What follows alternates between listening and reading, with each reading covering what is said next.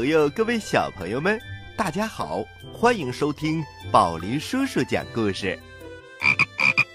宝林叔叔，今天我们讲什么故事呢？哈哈，呱呱，今天呢，我们要讲成语故事。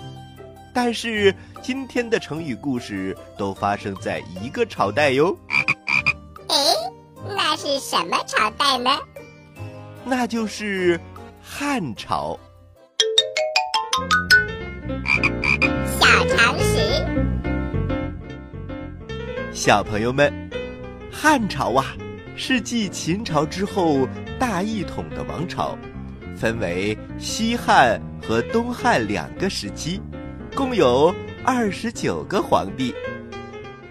建立西汉的就是刘邦，到了中途王莽篡权，而后刘秀又建立了东汉，后来黄巾起义，再往后就是曹丕篡汉，东汉就正式灭亡了。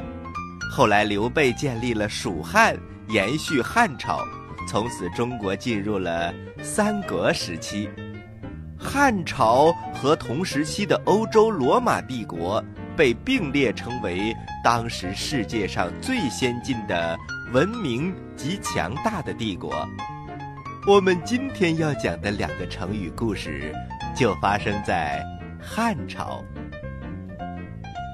接下来，让我们一起进入故事一箩筐。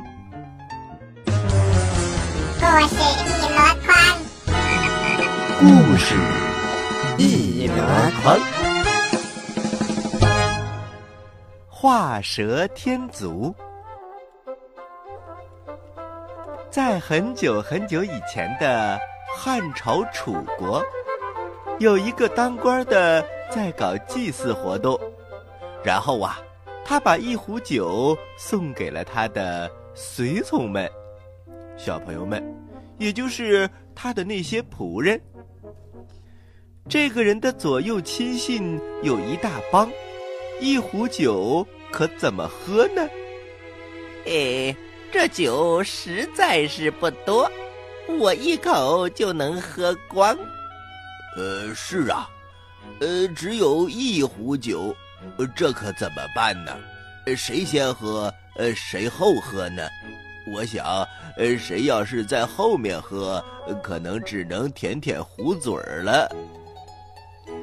大家讨论来讨论去，不知道怎么办才好。几十只眼睛盯着这个壶。有一个人转了转眼珠，兄弟们，咱们几个人喝这一壶酒肯定不够，一个人喝就好了。这样吧。咱们比试一下，谁赢谁喝酒。哎，这个主意不错，呃，愿赌服输啊！要不就一个人喝个够，好主意，我同意。其他的人也纷纷响应。呃，可是怎么个比法呢？出主意的人想了想，这样吧，诸位。大家在地上画条蛇，谁先画成，谁就喝这壶酒。呃，行，呃，这个主意还可以。呃，那一会儿你喊开始啊。好，好，就比画蛇。大家一致同意。于是啊，一声令下，大家伙都拿着树枝或者木棍。在地上飞快地画了起来。有一个高个子的仆人，他率先画好了蛇。他高兴地看着其他人，洋洋得意地说：“哈哈，这酒没有你们的份儿了。”说完，他一把抓过了酒壶。呃，一闻就是不错的好酒啊。看看你们画画这么慢，哎，真是有点心里过意不去呀。你们看看我的这条蛇。说着，他低下了头。当他看到自己画的蛇的时候，突然有了个想法：“呃，这蛇画的还不够漂亮。”然后他仔细的往四周看了看，其他的同伴还在那儿画蛇呢。反正别人还没有画好，我就再画上点什么吧，嘿嘿，也不着急。再添点什么，呃，他们也画不完。这酒终归是我的。他拿着酒壶，又挠了挠头。可是，呃，画点什么呢？他左想啊，右想啊，忽然灵机一动，自言自语地说：“我要给蛇画上脚。”肯定会更漂亮。于是他左手拿着酒壶，右手开始给蛇画脚了。呃，一只脚。哎呀，画完脚还得画脚趾头。呃，一个脚上长几个呢？嘿嘿嘿，呃，长三个吧。于是他画了一只脚。脚上还长了三个脚趾头，呃，再画第二只脚，呃，一前一后，呃，对称着，非常的好看，也画三个脚趾头。当他给蛇画完两只脚的时候，他突然觉得这个蛇很奇怪，前后只有两只脚，这个蛇。不就变成了鸭子了吗？呃，再加两只，就威猛的多了。于是他在前面又补了一只脚，还有三个脚趾头，在后面也补了一只脚，当然还有三个脚趾头。就这样，一条美丽的蛇就出现在他的面前。这条蛇呀，郁郁葱葱，的确很漂亮，还长了四只龙一样的脚，威猛极了。呃，这还不错，嘿嘿嘿。正在这时，有一个胖胖的伙伴也把蛇画完了。他站起身，看了看一开始画完蛇的那个人，然后。把酒壶抢了过来。对不起啊，这壶酒是我的啦。然后他开心的把酒壶举了起来，伸出了舌头，就连口水都流了出来。一开始画完蛇的那个人有点着急了，他连忙站起来。哎，我早就画完了，酒是我的呀。你为什么来抢我的酒呢？第二个胖胖的伙伴，他大声的笑了起来。的确，一开始是你先把蛇画出来了。呃，本来我觉得我也没机会喝酒了，但是一想，蛇既然已经开始画了，那就把它画完吧。可是当我画完的时候，我一看你画的蛇，哎呦，那哪里是蛇呀？呃，怎么不是蛇？你家的蛇呃有腿儿啊？所有的人都围了过来，大家哈哈大笑。小朋友们，蛇本来是没有脚的，它怎么能给它画上脚呢？于是，那个胖伙伴，他理直气壮的喝起了酒，而那个给蛇画脚的那个人，只能眼巴巴的看着，本来已经到嘴的酒，结果一点儿都没有喝到。小朋友们，画蛇添足，意思就是画蛇的时候给蛇添上脚。可是蛇根本就没有脚。比喻有的人自作聪明，常做一些多余的事情，反而把事情办糟了。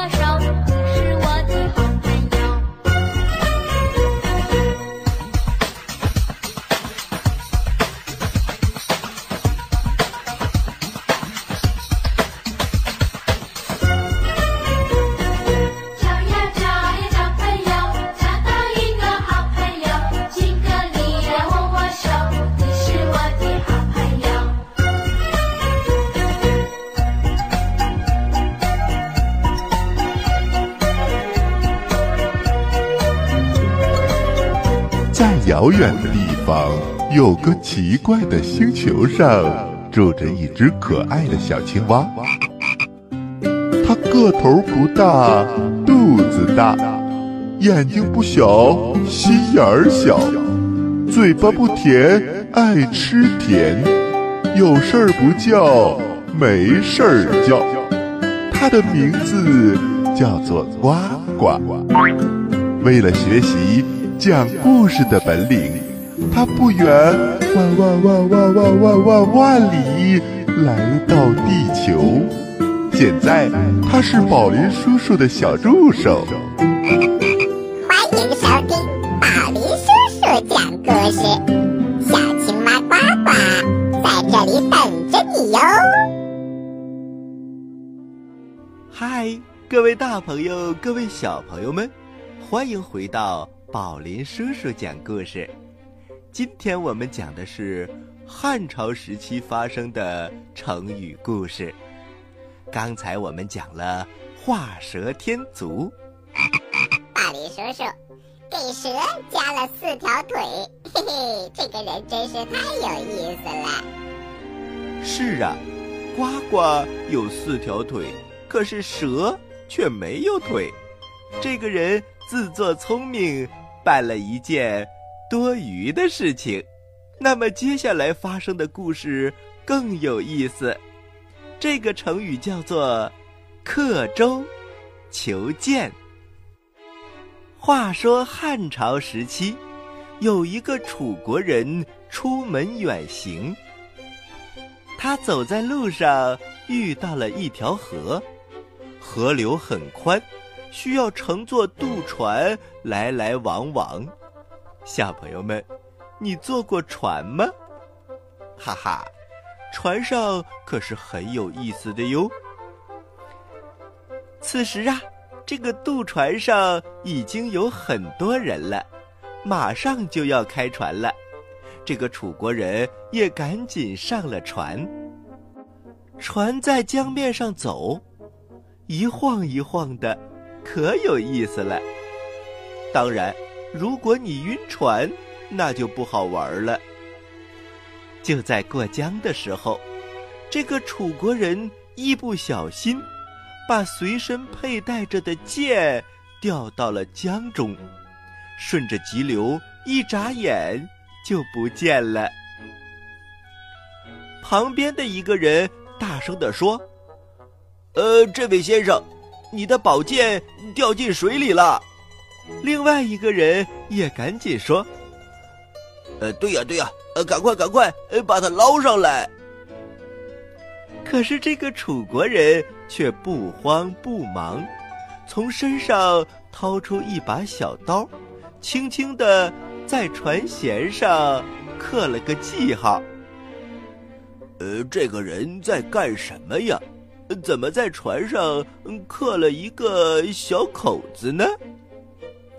只见这个人刻完记号，回头对大家说：“各位不用着急，呃，这是我的宝剑掉下去的地方。”旁边的人心想：“没错啊，这的确是他的宝剑掉下去的地方。可是在这儿刻个印儿有什么用呢？”大家疑惑不解的看着他。不知道这个楚国人的葫芦里卖的是什么药啊？这时有人提醒他：“哎，先生，快点下水去找这把宝剑吧，不然待会儿就找不到你的剑了。”“对呀，对呀，呃，趁着现在呃江水还不深，只要下去一个猛子，就能把它捞上来。”可是这个楚国人却平静地说：“慌什么？我做了记号了，在哪？这哪能丢呢？不用着急，不用着急，记号刻在那里，不会跑的。”一船的人都觉得不可思议，都用怪怪的眼神看着他。呃，这是什么逻辑呀？呃，怎么叫记号在那儿呃不会跑？呃，宝剑难道也不会丢？呃，这个人真是奇怪。此时，船还继续往前开，很快就靠了岸。那个人从刻着印记的地方跳下了水，在水里摸来摸去。过了好一会儿，这个楚国人直起了身，自言自语地说：“我的宝剑是从这里掉下去的呀，怎么摸不到了呢？”然后他又游到了船舷边，他看了看那个印儿，对了对水中的位置，然后一个猛子又扎进了水里。过了好半天，他才游上来，然后满头大汗。天哪！难道是这个印儿刻错了位置？怎么宝剑不在这个记号的下面呢？小朋友们，你发现问题了吗？这会儿大家终于听明白了，终于明白他刻记号的目的了，一个一个笑得前仰后合。有一个人对他说：“船上刻的那个记号，是表示剑落到水里的时候，在江中所处的位置。可是我们的船走了，剑却不可能动。用这种办法来找剑，怎么能找得着呢？你是不是太糊涂了？”那个楚国人一听。站在水里，呆住了。哈，小朋友们，有意思吧？这个成语呀，是比喻那些不懂事物已发展了变化，而仍然静止的看待问题。这么说可能有点绕啊。简单来说吧，就是事物已经发展了，我们不能用停止的目光看待这件事情，也要跟随事物的发展而产生变化。比如，宝林叔叔已经讲完故事了，那么小朋友，你一定应该明白，接下来是呱呱提问题。如果宝林叔叔已经讲完故事了，你还认为我会再讲一个，那岂不是没有跟随事物的发展吗？哈哈，小朋友们，接下来真的是呱呱提问题的时间了，请你做好准备吧。我来问，你你来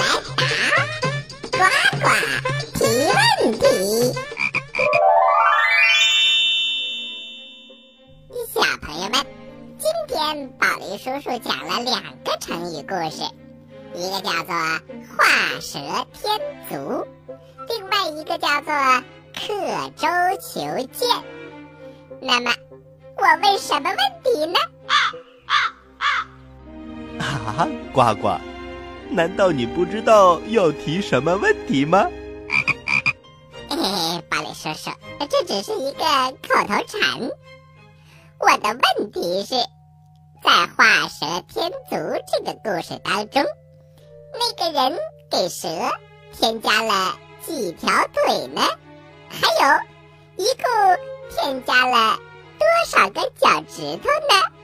哈哈，这个问题有点困难哟。呱呱，我相信小朋友一定能够回答得出来。好啦。知道答案的小朋友，请把你的答案发送到我们的微信公众平台“大肚蛙”的留言区。大是大小的，肚是肚子的肚，蛙是青蛙的蛙。就是我哟。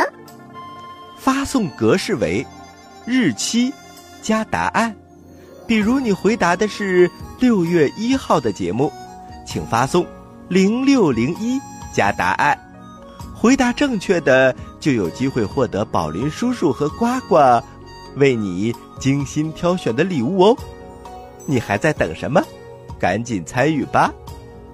另外呢，也请小朋友们加入到我们的微信交流群。